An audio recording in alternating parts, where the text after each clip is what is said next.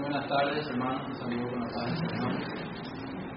Quisiera que me acompañen en el libro de Mateo, capítulo 13. Mateo, capítulo 13. Nuevamente estamos retomando nuestra serie de parábolas. Mateo, capítulo 13, versículo 1. En este día estamos hablando de esta parábola, la parábola del sembrador.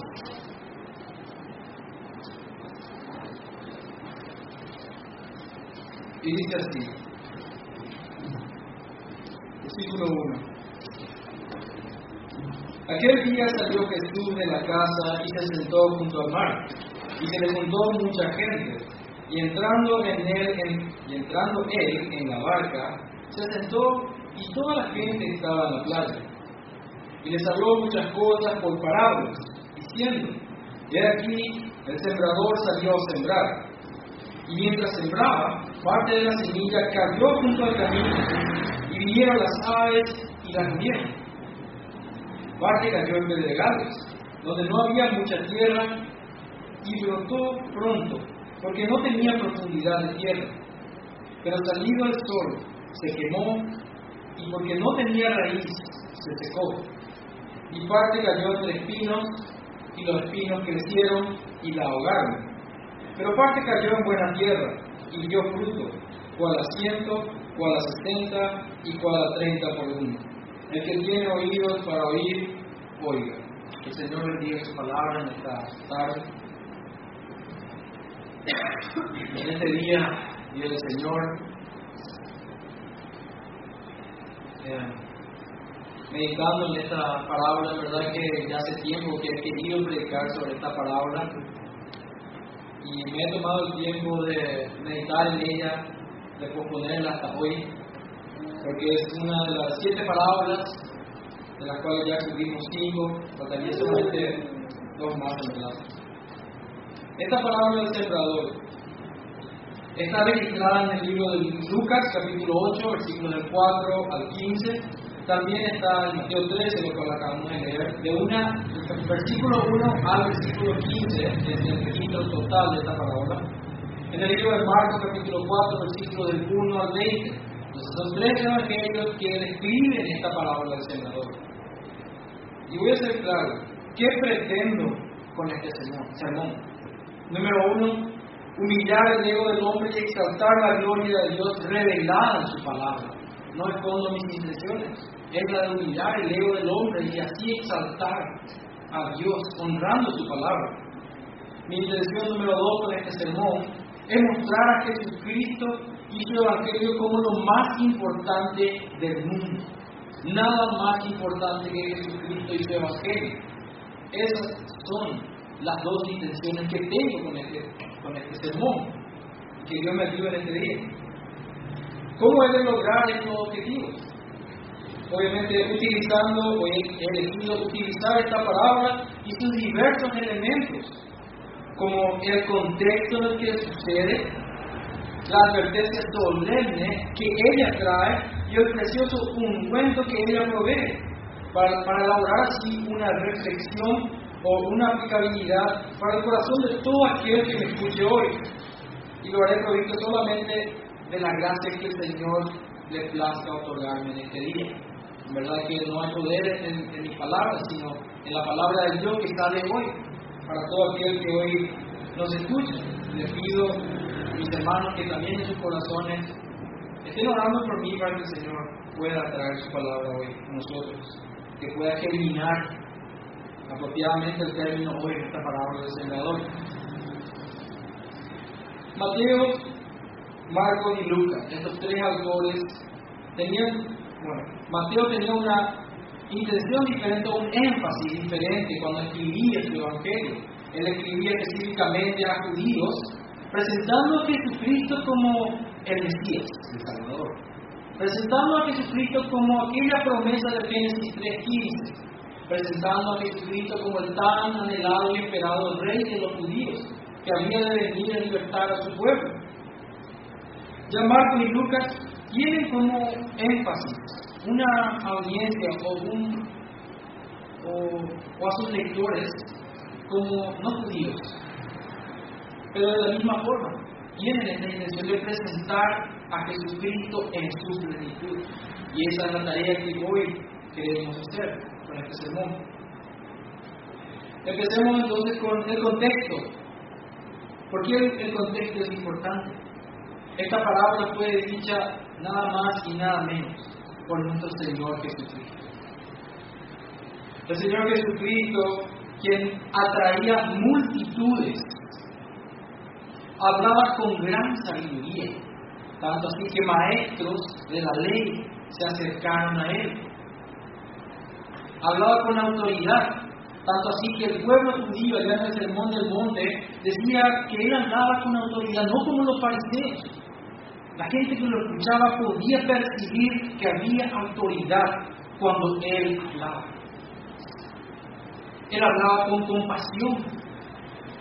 Nadie en esa época podía hablar con más compasión que él, conociendo lo que había en el corazón de cada persona, conociendo los sufrimientos,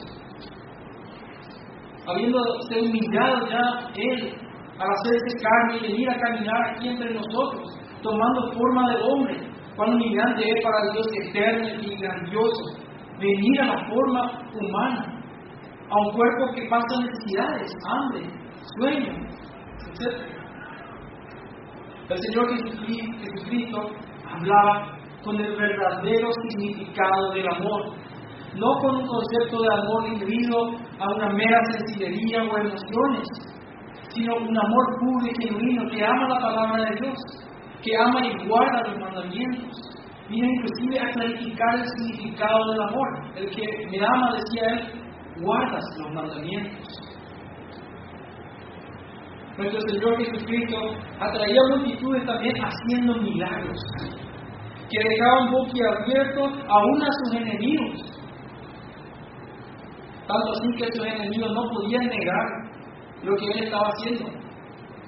Inclusive hay registros en el libro del Talmud, un libro totalmente blasfemo y enemigo del Señor Jesucristo, que él hacía milagros, pero decía que lo hacía por el poder de Satanás, el segundo no han negado de que Él hacía milagros. Y mucha gente veía esto. Jesucristo no traía gente, o mejor dicho, no brillaba por sus cualidades estéticas. No era un rubio de ojos azules como, generalmente se lo retrata. No era ese carisma, esa sonrisa que atrae a multitudes, sino que eh, él no, ni siquiera apelaba a la vanidad. Hoy una persona que atrae a multitudes lo hace generalmente a través de la vanidad, a través de su imagen, a través de actitudes egocéntricas, dándole al hombre lo que él quiere, lo que su corazón inclinado al pecado quiere, sea éxito en riquezas, sea felicidad o la manera que él quiera. El Señor Jesucristo en verdad es una figura sin igual en toda la historia de la humanidad tanto así que en el día del juicio final es a Él a quien hemos de responder. Es a Él a quien hemos de decir, heme aquí, al cielo o al infierno. Él va a tomar la decisión sobre nosotros. La palabra de Dios lo dice así, que Dios Padre le dio toda potestad a Él. Él ha de ser aquel varón perfecto, Dios encarnado, que en aquel día terrible para algunos y otro día maravilloso para otros, será decisivo. Y esa decisión la tomará Jesucristo en Nazaret. Nuestro destino eterno está en sus manos. Sea que hoy le rechacemos, sea que Él, para, mejor dicho, sea que Él no signifique tal vez nada para nosotros, para aquellos que me escuchan, que no conocen de Jesucristo, que Jesucristo aún no ha cambiado su vida, que no viven conforme a su palabra, que no se han arrepentido de sus pecados y no han depositado toda su confianza en Él. Nuestro destino eterno está en Jesucristo. Cada persona no puede evadir la pregunta quién es Jesucristo. Responderá a esa pregunta, lo quiera o no. Entonces vemos que en este contexto las multitudes seguían a Jesucristo. Interesantemente, las multitudes lo seguían con intereses egoístas. Algunos lo veían como un líder político, aquel que iba a librar a Israel en, ese momento de la opresión que el imperio romano tenía sobre ellos. Querían un libertador, no sabían lo que estaban pidiendo. Querían ya dejar de ser subyugados a Roma. Otros se acercaban a él como proveedor, porque daba panes y peces. Otros se acercaban a él como milagrero. Tenemos en el registro bíblico aquel episodio donde el Señor cura a diez leprosos y solamente nueve vuelven. Perdón, solamente uno vuelve y nueve van. Vemos que había personas que también lo seguían como un milagrero para satisfacer una carencia, una necesidad de hacer una aflicción física. Lo veían como un sanador. Algunos lo buscaban solamente por eso. Otros buscaban su aprobación, como el joven rico de Mateo 19. Buscaban decirle, maestro, ¿cómo voy a ganar en el cielo? Ya he guardado toda la ley, se captaba mintiendo, el que había guardado toda la ley cuando en verdad amaba el dinero más que nada. Pero venía buscando la aprobación de Jesucristo. En sus méritos, en los méritos del joven rico, él llegó así a Jesucristo, queriendo que Jesucristo le dé los pulgares arriba, sin que haya ningún tipo de sumisión. y otros que lo seguían también lo hacían con intenciones más nefastas, es decir, matarlo, espiarlo, buscar el momento exacto. Muchas personas eran atraídas por Jesucristo con diversas intenciones, algunas más terribles que otras. Pero por otra parte también tenemos a los apóstoles, bueno, entre ellos Judas, sabemos quién es Judas, su carácter, sus intenciones y su destino. Pero entre ellos, eh, entre ellos los apóstoles, quienes creían haber hallado al Mesías. Recordamos eh, como Felipe en esa historia que hoy justamente estábamos escuchando, donde entre ellos los apóstoles se encontraban, hemos hallado aquel del cual la ley y los profetas hablan, que Moisés habló, con regocijo, ellos sí entendían, cuando vieron a Cristo. Lo vieron revelado en las escrituras y Cristo se le apareció y lo siguieron porque Él era el Mesías, el Salvador prometido. E inclusive algunos gentiles también lo seguían como el centurión romano. Sabemos que él se acercó con una fe como la de pocos. También vemos como algunos desterrados, como la mujer cananea. Recordamos eso de Mateo 15, como esta mujer cananea se acercó también a Jesucristo. También vemos eh, aquel episodio en Juan capítulo 4, donde la mujer samaritana, luego todos aquellos que también creyeron en Jesucristo, los que vivían en Samaria, también siguieron a Jesucristo. En verdad que Él atraía a diversas personas por diversos motivos. Cuando hoy me acerco a la palabra de Dios, me acerco sabiendo de que hoy voy a predicar de una persona. No voy a centrarme en un proceso, en una receta. Me centro en una persona, en la figura de Jesucristo, en la persona de Jesucristo. Si hoy ando a salir de este lugar sabiendo de que Cristo fue predicado en este lugar. Este contexto es importante. Así es como llegamos a la palabra de Dios sabiendo quién es Jesucristo, sabiendo que muchas personas le seguían con diversos motivos en su corazón. Y llegamos a esta parábola donde empieza y dice, aquel día salió Jesús de la casa y se sentó junto al mar. Se sentó junto al mar porque era la única manera como él podía colocarse en una ubicación de manera que muchas personas pudieran verlo y de manera no ser aplastada por la multitud, no ser aplastado, digo bien, por la multitud. Por eso lo hizo de esta manera. Y mucha gente se juntó ahí, se le juntó mucha gente. Entró en la barca y se sentó. Era costumbre de estos oradores sentarse y que el auditorio esté parado. Hoy lo, hacemos al revés. Pero bueno, toda la gente estaba ahí en la playa, en la orilla. esperando el discurso de Jesucristo. Un discurso que él ya lo había venido haciendo por bastante tiempo ya. Cristo llevaba bastante tiempo predicando arrepentimiento, no autorrealización, no que Dios va a cumplir tus sueños, sino de todo lo contrario. Y ya, Jesucristo ya venía predicando el cumplimiento de la profecía que vendría a predicar arrepentimiento y vendría a salvar a su pueblo de su pecado. Él no creía que el hombre es naturalmente bueno, sino todo lo contrario, que el hombre es malo, inclinado hacia el mal todos los días y que no puede parar de pecar. Él conocía mejor que nadie, porque Él no creó según Colosenses 1.16.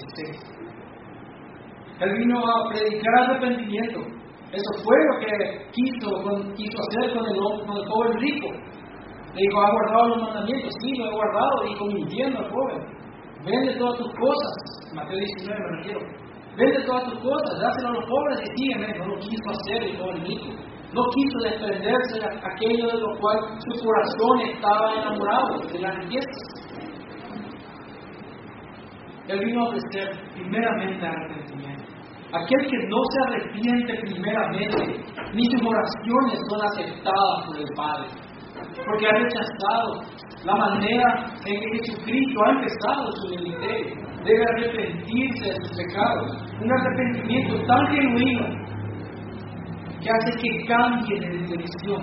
Un arrepentimiento tan genuino que te duele el corazón por haber tanto tiempo en rebelión contra Dios un arrepentimiento que, que te deja en un lugar pensando cómo pude dejarme llevar por el engaño del pecado, cómo era que mi entendimiento estaba entenebrecido, como dice Efesios 4, estaba separado de Dios, como dice Romanos 3.23.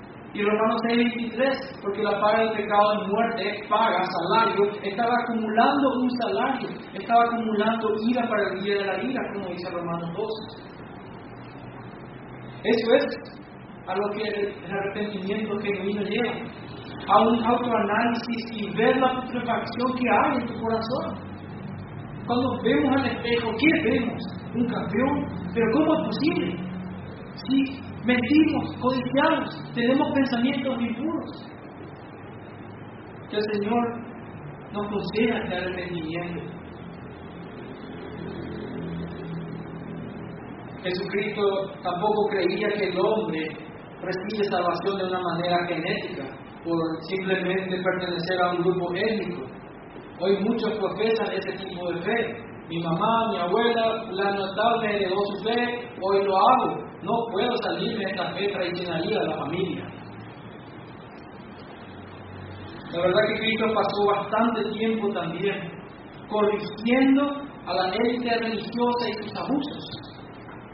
En el Sermón del Monte podemos ver sus enseñanzas y cómo él veía la esencia, cómo Cristo vino a corregir todos los abusos, e inclusive para este día, el día del Señor. Cristo decía ser enviado del Padre e inequívocamente anunciaba ser de la misma esencia que Él. Él perdonaba pecados, levantaba muertos. Las fuerzas naturales como las tormentas se sometían a su señorío. De este Cristo estamos hablando.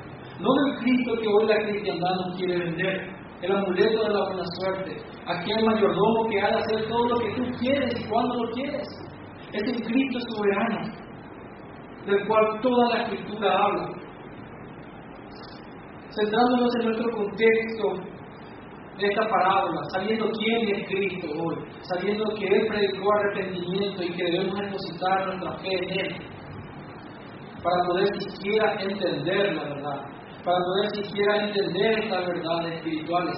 ¿Qué es una parábola? Es una historia simple de una, de una, de una cuestión terrenal sencilla, pero con un profundo mensaje espiritual que cambia el alma, que la edifica, que la transforma.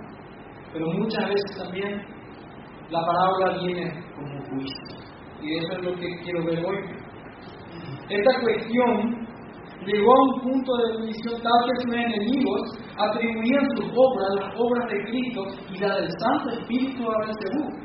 Para este momento, cuando Cristo comienza a hablarle por parábolas a este grupo de personas que venían de muchos lugares, de diferentes ciudades. En este momento, la situación ya era tal de que esas personas seguían sin haberse arrepentido, seguían sin haber sin haberse sometido al señorío de Cristo. Inclusive su enemigo decía, todo lo que hace, todos sus milagros, lo hace por el poder de Satanás. En ese momento ya se desata ahí una reacción en cadena. De ese momento el Señor comienza el juicio y lo hace a través de las parábolas. Y todo ese pueblo que lo seguía interesadamente, aquellos que querían los padres, los peces, líder político, etc., todos aquellos también estaban en este grupo. Vinieron de distintas ciudades a escuchar a Jesucristo, al gran orador, del cual todo el mundo estaba hablando. En verdad que estas personas ya estaban endurecidas en su corazón. Y lo peor que te puede pasar en esta vida es que Dios te entrega tu pecado. Lo peor que Dios, lo peor que te puede pasar es que Dios te entregue una mente reprobada, donde aprobas el pecado sin sentir ninguna convicción de pecado. Y acostumbrarte a vivir a. Lo peor que te puede pasar es eso porque es prácticamente un camino, un, camino sin retorno, un vuelo con un ticket solamente de vida al infierno. El Señor Jesucristo se dirigió a ellos a través de parábolas y en, esta, en este momento tenía una clara intención y era la de esconder el significado. Esconder el significado terrenal no, claro que no, ellos entendían de qué se estaba hablando. Entendían de la siembra, de la cosecha, de semillas y de los tipos de suelo, ellos entendían. Pero lo que estaba escondiendo en ese momento era un mensaje espiritual tan profundo que terminaría de cambiar su vida. Si el Señor lo hubiese querido así, estas personas al oír estas palabras se hubiesen convertido. Pero él en verdad tenía la intención opuesta cumpliendo profecías como en Isaías 6, creo que es apropiado que vayamos ahí, Isaías capítulo 6, versículos 9 a 10, dice así, y dijo, anda y di a este pueblo, oíd bien y no entendéis, ved por cierto, mas no comprendáis, engruesa el corazón de este pueblo y agrava sus oídos y ciega sus ojos para que no vea con sus ojos, ni oiga con sus oídos, ni su corazón entienda, ni se convierta y haya para él sanidad. El Señor, con esta intención de esconder intencionalmente el significado de las palabras, sabemos que cada palabra tiene una intención y siempre está vinculada a la salvación todas las parábolas tienen ese tema recurrente, la salvación. En este caso llega como juicio a los detractores, a los enemigos del Señor, aquellos cuyos corazones están entregados al pecado, que lo querían a Cristo a su manera, no a la manera del Señor, lo querían a Él a su manera. Era, el cumplimiento de la profecía. Es verdad que muchas parábolas del Antiguo Testamento tienen esta conexión de juicio, no es la primera vez. Si recordamos en 2 Samuel capítulo 12, versículo 1 en adelante, vemos a Natán y David. Natán le da una parábola que termina siendo de juicio para David, donde David, al escuchar esta parábola y no identificándose con el terrible personaje este, no ver juicio, pero él decreta juicio sobre ese personaje. En Ezequiel 17 también hay parábolas del águila de la vid, Ezequiel 24, parábolas de la olla viviente, Isaías 5, parábolas de la viña, etc. Vemos como en el Antiguo Testamento había parábolas cuya intención era la de traer juicio. Hoy van a escuchar mucha cristiandad usando parábolas como pequeños mensajes terapéuticos. Pero uno debe entender la palabra a la luz de la palabra. Vemos que en el Antiguo Testamento muchas eran de juicio, de verdad que las parábolas del Antiguo Testamento tenían un tono de juicio.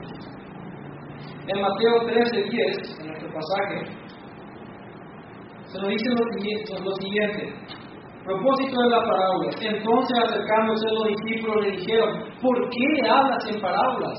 Los discípulos tenían dos preguntas. Primeramente, ¿por qué le habla por parábolas a ellos? Y después la segunda pregunta es qué significa esta parábola del sembrador. Cuando el Señor se apartó con sus discípulos después de que todas estas personas se fueron, dos interrogantes surgieron.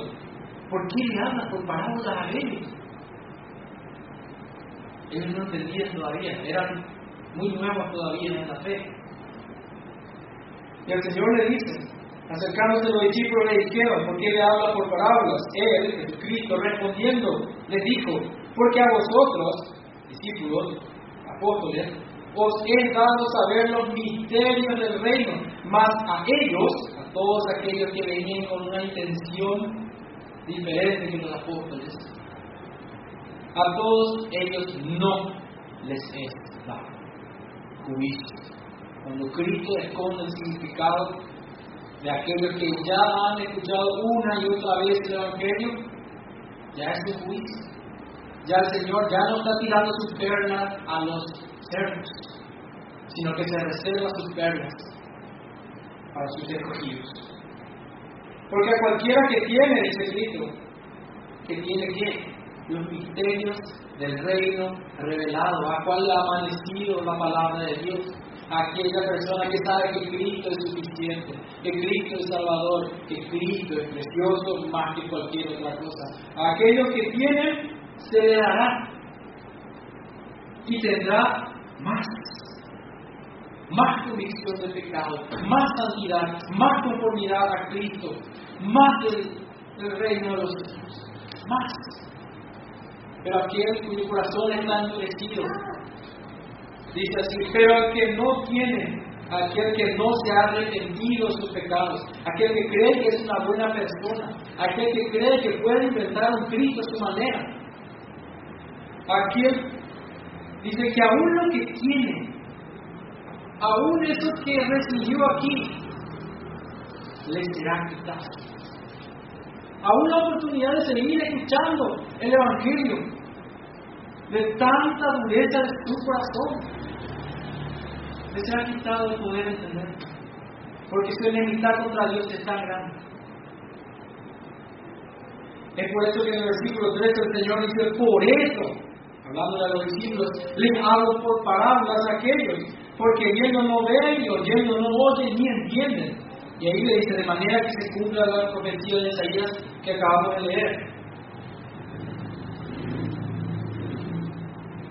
En, Lucas capítulo 8, en ese texto paralelo a esto, el Señor dice, para que viendo no vean y oyendo no entiendan. Pero en Marcos capítulo 4, versículo del 11 al 12, está la declaración más radical, donde dice, para que no se conviertan y les sean perdonados los pecados. Aquel que te dice que el Señor habla por palabras para que entiendan mejor el mensaje y acepten a Cristo en su corazón, no han entendido que hay un cierto tipo de palabras que son de juicio para que no se conviertan, para esconder el significado, para no entregarle ya más esta perla preciosa a un cerdo que ha despreciado el valor del Evangelio. Para los quebrantados de corazón, ¿Por qué a los discípulos, los apóstoles sí? ¿Por qué a ellos sí se le otorgó?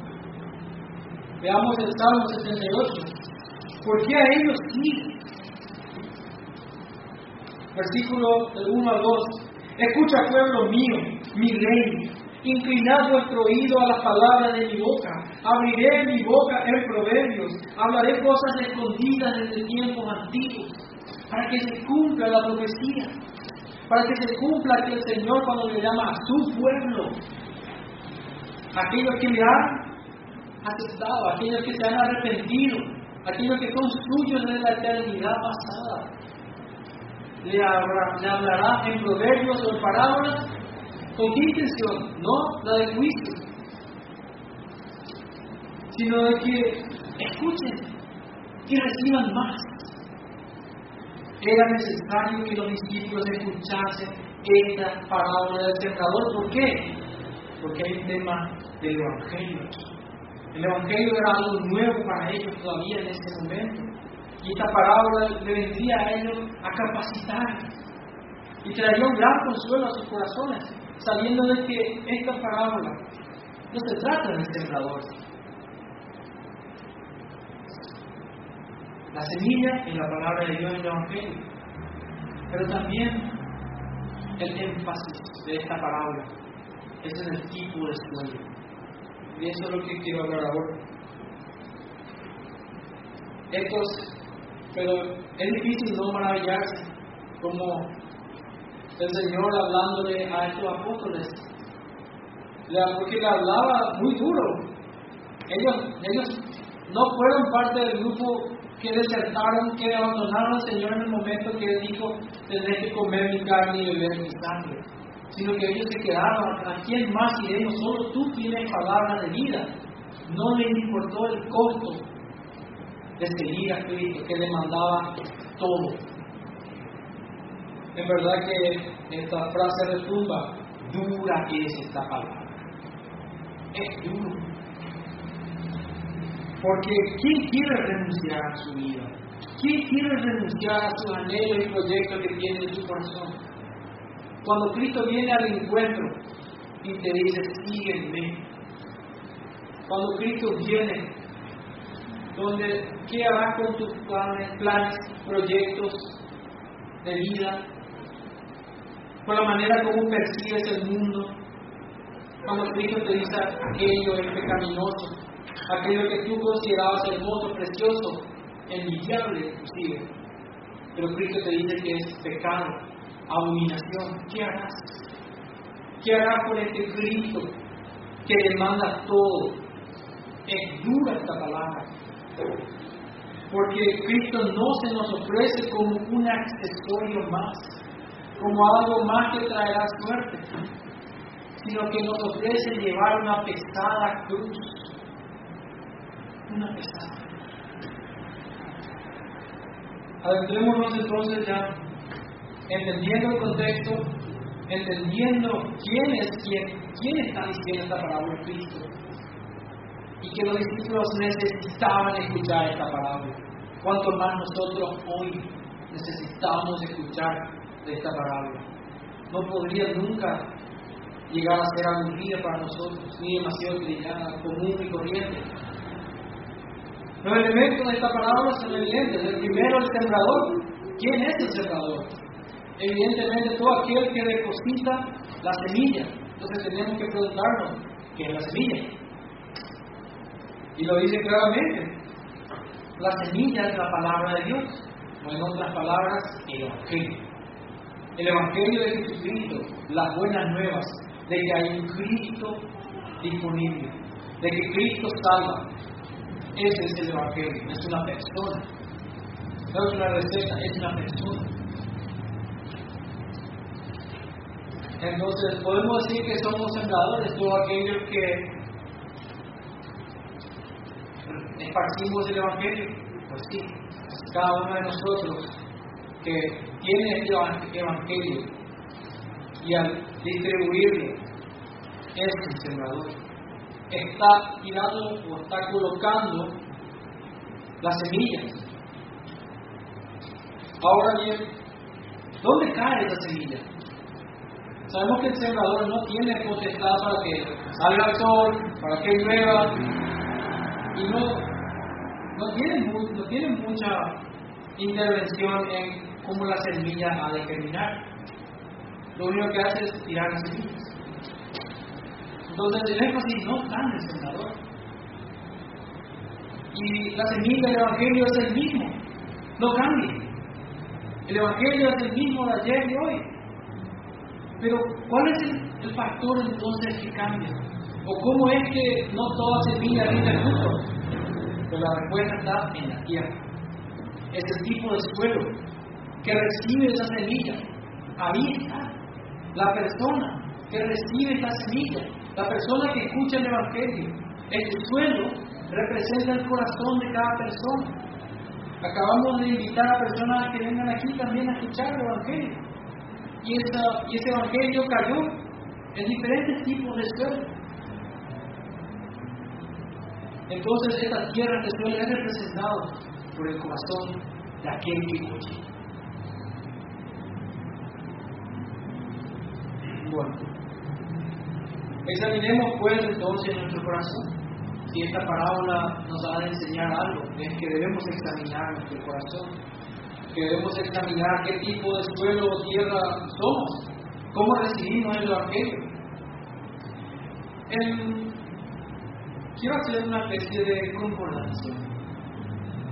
He recolectado aquí en mis notas las diferentes diferencias que hay en los tres evangelios, porque tres evangelios registran la parábola del senador con diferentes detalles. En esta parábola podemos ver que la primera semilla cayó en una tierra junto al camino, dice. Y nos dice que esta semilla fue hollada o fue pisada, en otras palabras. Y que después las aves del cielo vinieron y la comieron en la explicación del Señor Jesús, cuando ya explica a sus apóstoles, hoy tenemos ese gran privilegio de aún escuchar esta palabra, la explicación de esta palabra, de la misma boca de aquel en el cual todos los tesoros del conocimiento y la sabiduría están escondidos, en Cristo. Tenemos el mejor intérprete de la Biblia, diciéndonos qué significa esta palabra. La pregunta es, ¿oiremos con oídos olvidadizos? Endureceremos nuestro corazón una vez más, será un mero conocimiento intelectual para nuestro libro teología, o habrá algo, un refrigerio para nuestra alma. En esta explicación en Lucas 8:12 nos dice que esta tierra, la tierra junto al camino en el cual cayó el Evangelio, la semilla, son aquellos que oyen el Evangelio, pero luego viene el diablo y quita de su corazón la palabra, para que no crean y se salven. Para que no crean y se salven. Yo no pudiera siquiera imaginar las veces que el diablo haya hecho esto.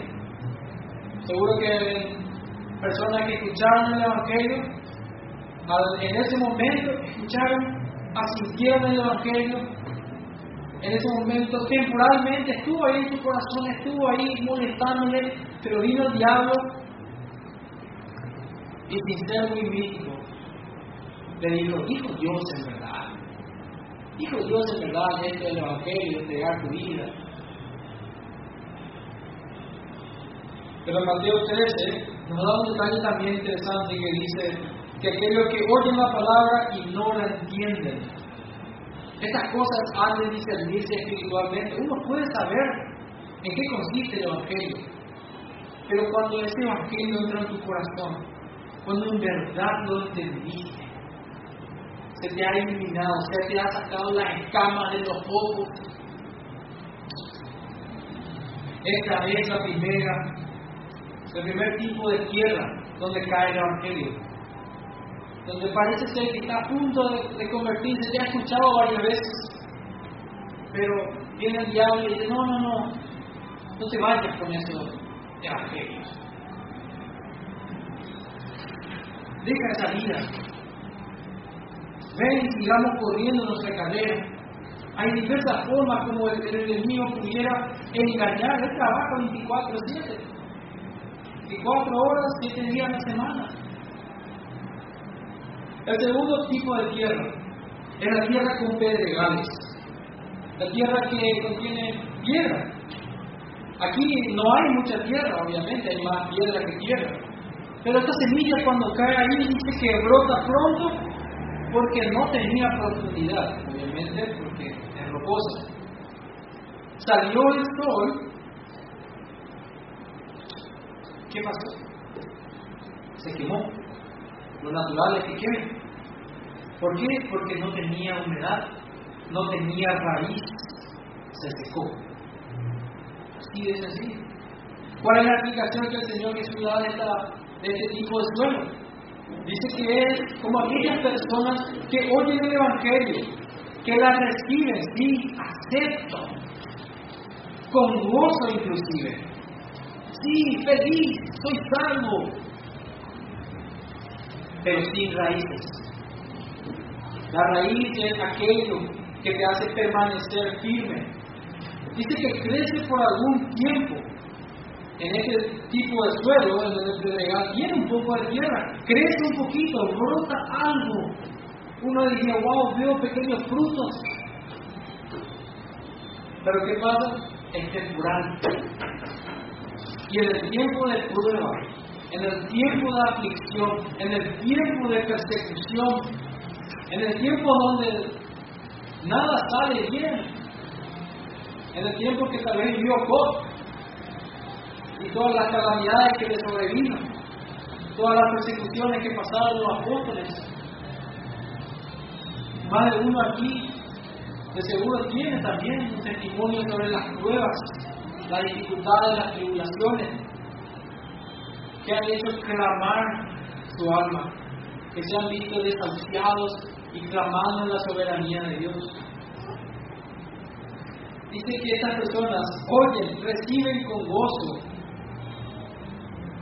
pero cuando viene el tiempo después de persecución, ¿por qué? Por causa de la palabra. No cualquier tipo de persecución, no cualquier tipo de prueba, por causa de la palabra, por causa de haber aceptado el Evangelio, por causa de haber entregado tu vida a Cristo y haber sometido a tu señorío, por esa causa. Dice que estas personas se apartan o tropiezas. Eso es lo que el Señor Jesucristo está diciendo. Hoy nosotros podemos ver eso. ¿Cuántas personas que empezaron la carrera tal vez mucho antes que nosotros, o que empezaron con nosotros, se han quedado por el camino? Como, como aquellos cuerpos de israelitas que quedaron en el desierto, que no entraron en la tierra prometida, que no entraron en el reposo del Señor. Es trágico, es triste, pero en la realidad Finalmente, el tercer tipo de tierra en el cual cae el Evangelio es la tierra con espinos. Literalmente es igual a la corona de espinas que pusieron sobre la cabeza del Señor Jesucristo en la cruz. Dice que esta semilla cuando cae en este tipo de tierra, crece. Uno diría, wow, aceptó a Cristo, vive como Cristo por un tiempo, crece, brota, muestra fruto, pero luego es ahogada. ¿Es ahogada por qué? Por los espíritus. Y no da fruto. No da fruto. ¿Qué es lo que ahoga? ¿Qué es lo que esta espina representa? Y el Señor Jesucristo nos dice. Lo primero es los afanes de esta vida. El estar afanado por este siglo y lo que este siglo te ofrece Basta solamente con encender el televisor y escuchar todo lo que ofrece. Como uno se afana en muchas cosas, podría nombrar al consumismo para empezar. El querer poseer y acumular bienes toma su corazón, estatus y muchas otras cosas más. Los afanes de este siglo. El no tener un contentamiento con lo que el Señor ha proveído para tu vida. Llegar a una ambición perniciosa cristiano. Lo siguiente, la siguiente espina es la riqueza y su engaño. El engaño de las riquezas. La palabra lo llama mamón, el, dios del dinero. Lo nombra en esa categoría y nos pone de que o podemos o servimos al Señor o servimos a las riquezas.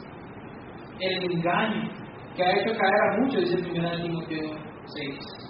Ha hecho caer a muchos el engaño de las riquezas, el amor al dinero.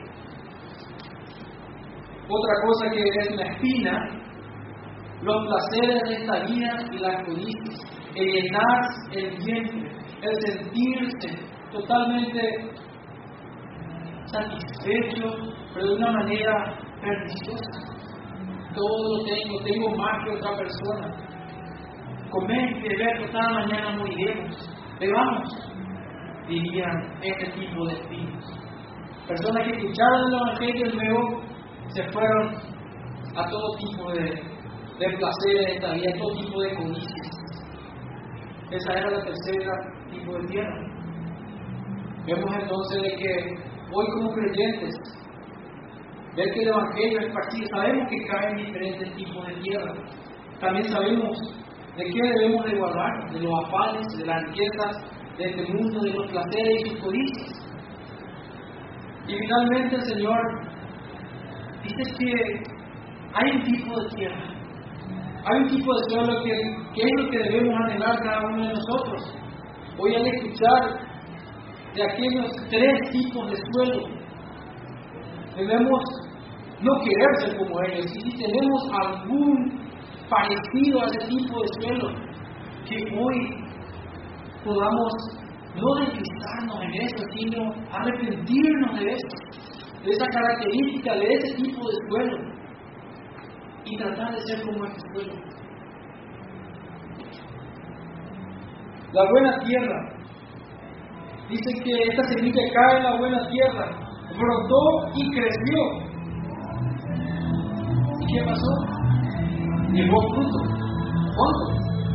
Abundante. Fruto abundante.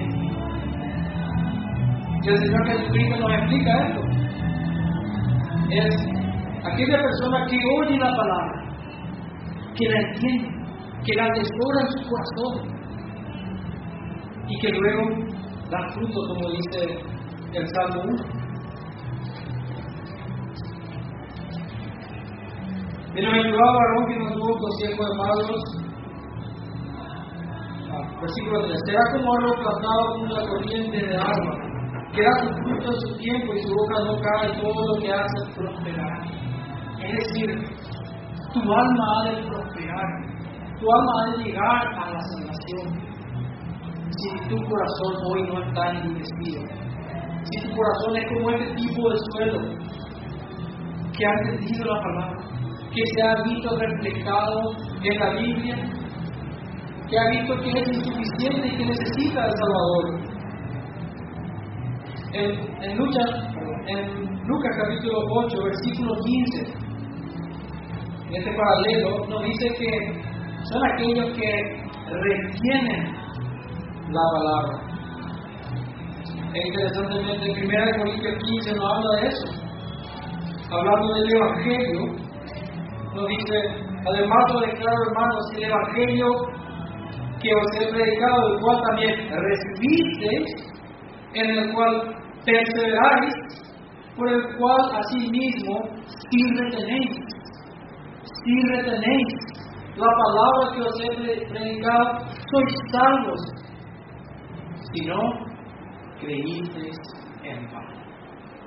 La buena tierra no solamente recibe el Evangelio, persevera en el Evangelio, vive el Evangelio. ¿Y qué hace? La retiene. Como aquella perla de gran precio, como ese tesoro escondido, no quiere desprenderse del Evangelio precioso del Señor Jesucristo.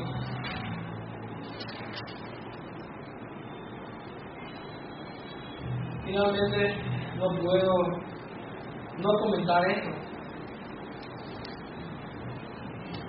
El Evangelio es el mismo juicio.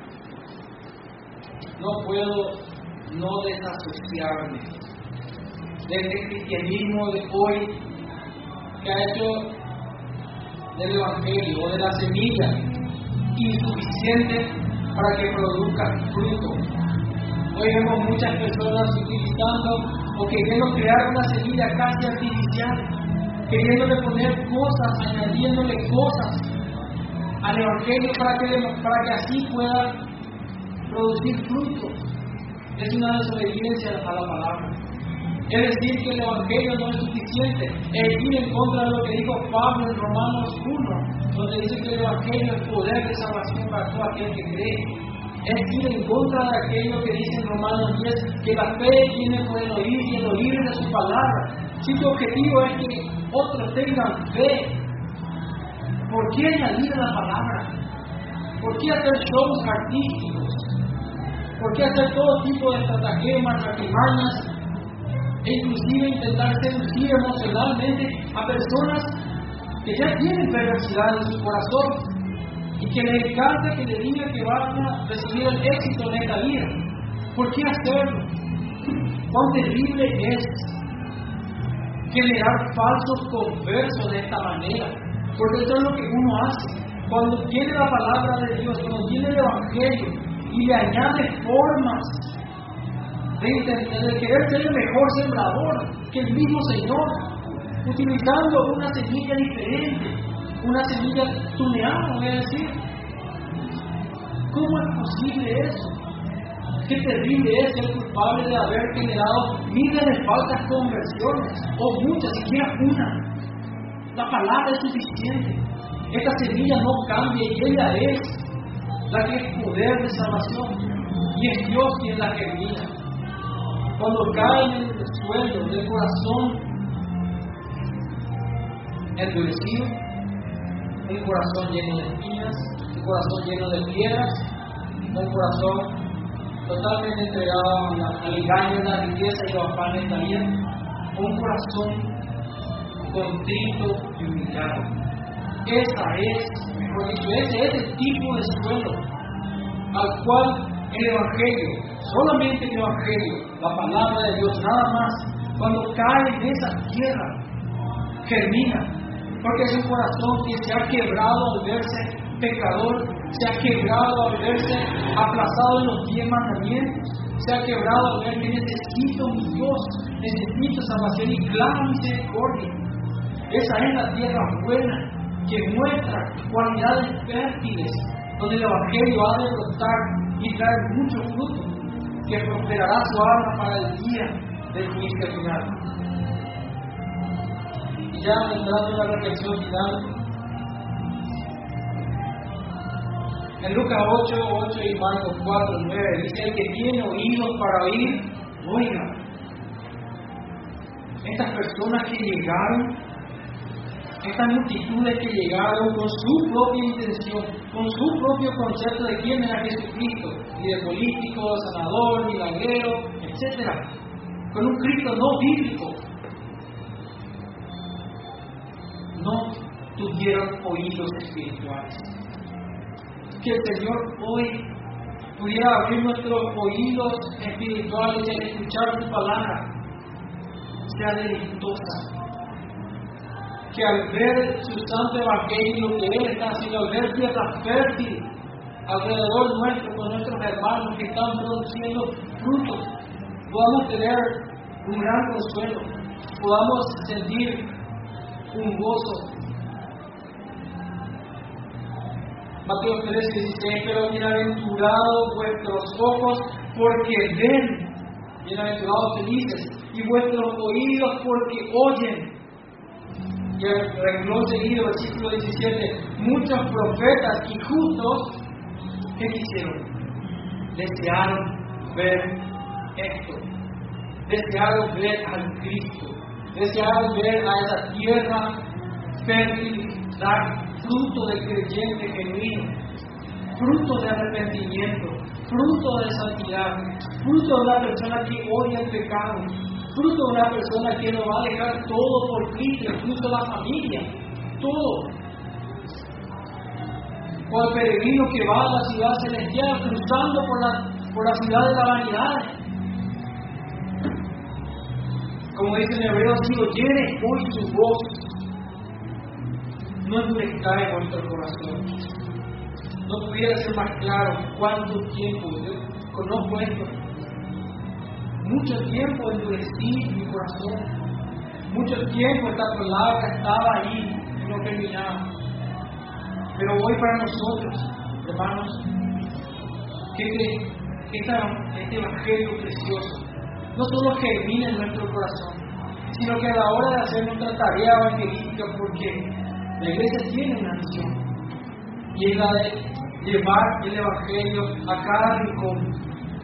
No hacer necesariamente obras sociales o tener un enfoque personalizado. Pero nuestra tarea es la de predicar el Evangelio. Para eso vivimos, para predicar el Evangelio. Decía Spurgeon, aquel que no predica el Evangelio es un impostor. Que no sea nuestro caso, que prediquemos el Evangelio.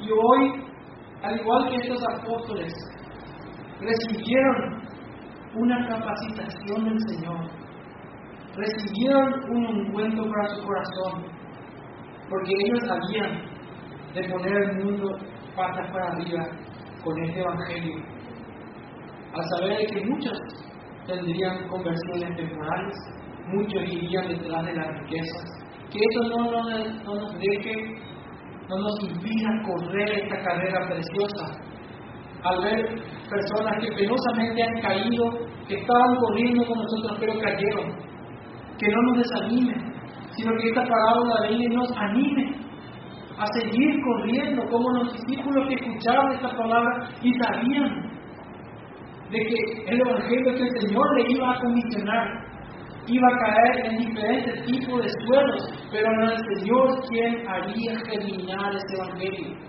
Y cuando tenés eso, tenés paz, tenés consuelo, porque la obra no descansa en tu elocuencia, en tus estrategias, sino descansa totalmente en el Señor y en su palabra. No gustará mucho e irá en contra de las vanidades de este mundo, pero es la forma que el Señor lo ha establecido y Él recibe toda la gloria. El Evangelio, esta semilla, es suficiente. Bueno, Padre, en el nombre de Jesús, te damos gracias, Señor, por este hoy día santo en el cual estamos reunidos aquí, Señor, para abrir tu palabra. Gracias, Señor, porque al igual que los apóstoles recibieron este ánimo, Señor, de seguir luchando, de entender cómo es que el Evangelio cae en el de suelo. Hoy que somos llamados a examinarnos, examínanos tú, escudriñanos tú, Señor, que seamos hallados justo en tu camino, Señor, que podamos andar en rectitud, hechos conforme a la imagen de Cristo cada día, que podamos animar a nuestros hermanos también, a que siempre dedicando el Evangelio, a que lo vivan cada día de sus vidas. Danos, Señor, un temor reverente, porque de Danos, Señor, más odio por el pecado, Señor, que ha matado a Cristo en la cruz. Gracias, Señor, por este Evangelio precioso. Porque Cristo ha sido exaltado hoy aquí en tu palabra, Señor. Porque el, el ego del hombre ha sido humillado, Señor. Gracias. Te entregamos a ti este momento. En el nombre de Jesús. Amén.